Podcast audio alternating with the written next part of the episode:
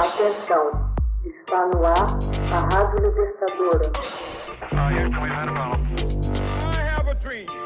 Começa agora o Hoje na História de Ópera Mundi.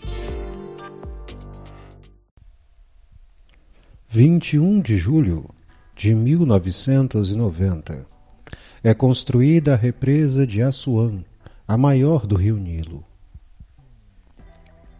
Após 11 anos de construção, a grande represa de Assuã, através do rio Nilo, no Egito, foi concluída em 21 de julho de 1970.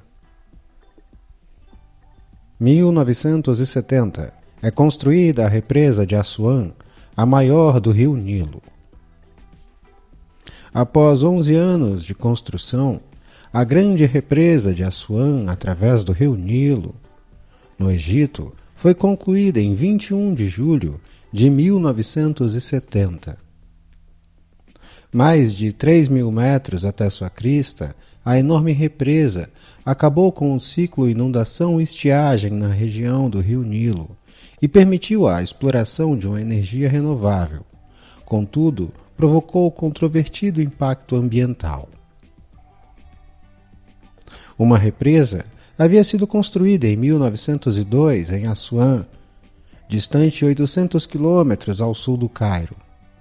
A primeira represa de Assuã proporcionava uma razoável irrigação de terras durante a estiagem, porém não conseguia conter a impressionante cheia anual do caudaloso rio Nilo. Nos anos 50, o líder egípcio Gamal Abdel Nasser previu construir uma nova barragem através do rio Nilo, suficientemente grande para terminar com as inundações e, ao mesmo tempo, prover de energia elétrica todos os rincões do Egito. Conseguiu garantir o suporte financeiro dos Estados Unidos e da Grã-Bretanha. Porém, em julho de 1956, tanto Washington quanto Londres cancelaram a oferta ao tomarem conhecimento de um acordo secreto de fornecimento de armas entre o Egito e a União Soviética. Em resposta, Nasser nacionalizou o Canal de Suez, propriedade conjunta da França e Grã-Bretanha, com a intenção de financiar o projeto da Grande Represa com os impostos cobrados na utilização do canal. Esse ato precipitou a chamada Crise do Canal de Suez, na qual Israel, Grã-Bretanha e França uniram-se para uma operação militar. O Canal de Suez foi ocupado pelas tropas desses países. Todavia, a União Soviética e os próprios Estados Unidos forçaram Israel, França e Grã-Bretanha a recuar, deixando o canal inteiramente em mãos egípcias em 57. Os empréstimos soviéticos e os ingressos do uso do canal de Suez permitiram a Nasser começar a construção da grande represa de Assuã na década de 60. Cerca de 600 milhões de metros cúbicos de concreto foram empregados para erguer a comporta. Com uma massa 16 vezes maior que a Grande Pirâmide de Gizar, em 21 de julho de 1970, o ambicioso projeto foi concluído. O presidente Nasser morreu de ataque cardíaco em setembro de 1960. Antes que a usina hidrelétrica entrasse efetivamente em operação em 1971. O gigantesco reservatório criado pela represa, 500 quilômetros de comprimento e 16 quilômetros de largura, foi chamado de Lago Nasser em sua homenagem. A formação do Lago Nasser exigiu reassentamento de 90 mil camponeses egípcios e núbios sudaneses e outras tribos nômades, assim como a despendida realocação do complexo do antigo templo egípcio de Abul Sinpel, construído no século XIII antes da Era Comum. A grande represa de Assuã acabou com as devastadoras cheias do rio Nilo. Recuperou mais de 400 mil quilômetros quadrados de terras desérticas para o plantio e tornou possível o cultivo em outras áreas vastas.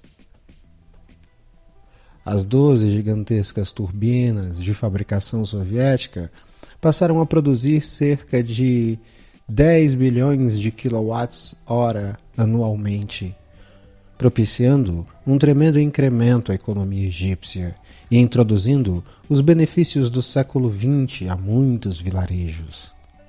A água acumulada no Lago Nasser, vários trilhões de metros cúbicos, foi dividido entre o Egito e o Sudão e foi crucial durante os anos de estiagem africana, nos anos de 1984 a 1988.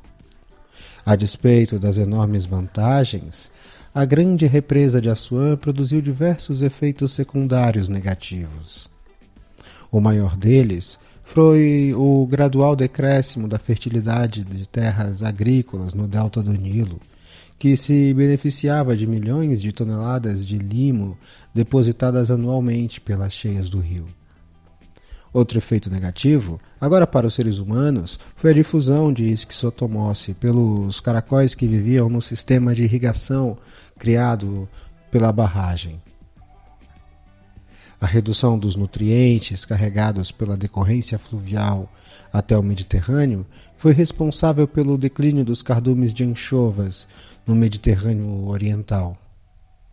O fim das inundações reduziu drasticamente o número de peixes no Nilo, muitos dos quais eram migratórios. O Lago Nasser, no entanto, recebeu quantidades de peixes de muitas espécies, possibilitando sua reprodução. Hoje na História, uma produção de Ópera Mundi, com narração de José Igor e edição de Laila Manuelle. Você já fez uma assinatura solidária de Opera Mundi? Fortaleça a imprensa independente. Acesse www.operamundi.com.br/apoio. São muitas opções. Você também pode fazer um Pix usando a chave apoie.operamundi.com.br. Obrigada!